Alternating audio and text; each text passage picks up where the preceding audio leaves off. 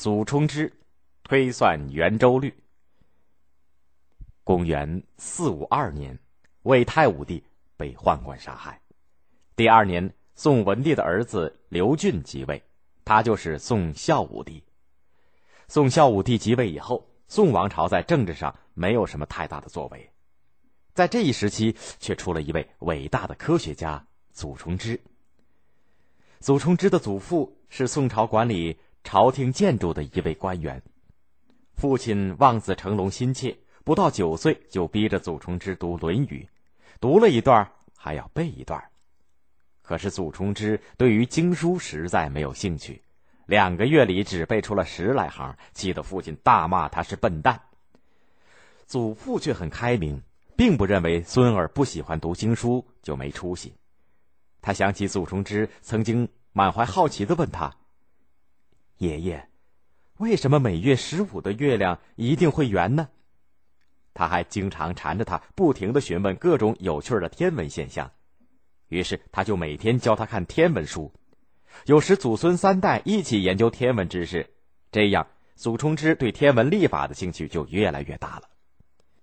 有一天，祖父带着他去拜访一个精通天文的官员何成天，何成天问祖冲之：“研究天文其实是很辛苦的，既不能靠它升官，也不能靠它发财。”你为什么要钻研它呢？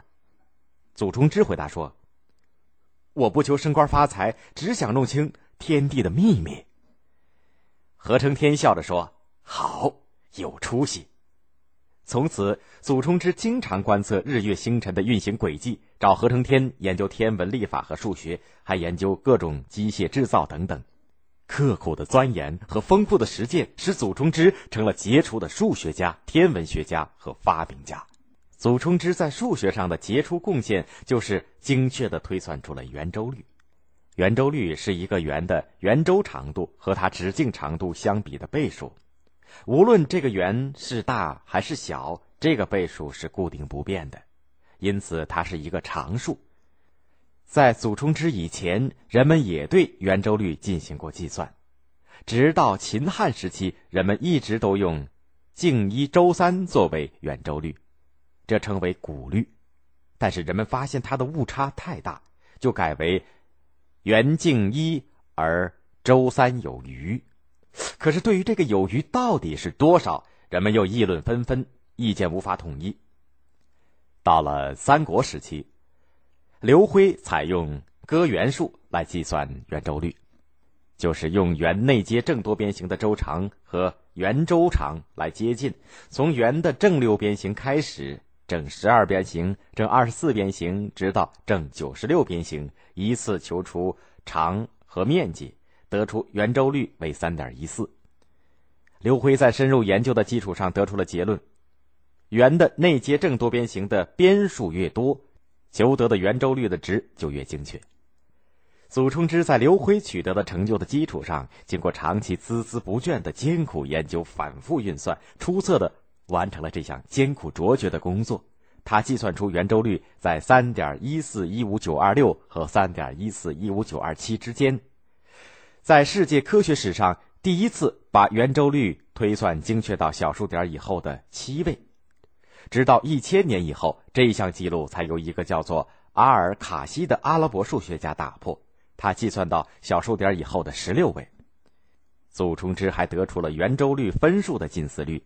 即约率为七分之二十二，幂率为一百三十三分之三百五十五，其中一百三十三分之三百五十五取六位小数是三点一四一九二九，它的分子分母在一千以内最接近圆周率的分数。由于这一幂率值是世界上第一次提出，因此有些外国的科学家主张称它为祖律。在天文历法方面，祖冲之根据自己长期观察的结果，制定了一部新的历法——大明历。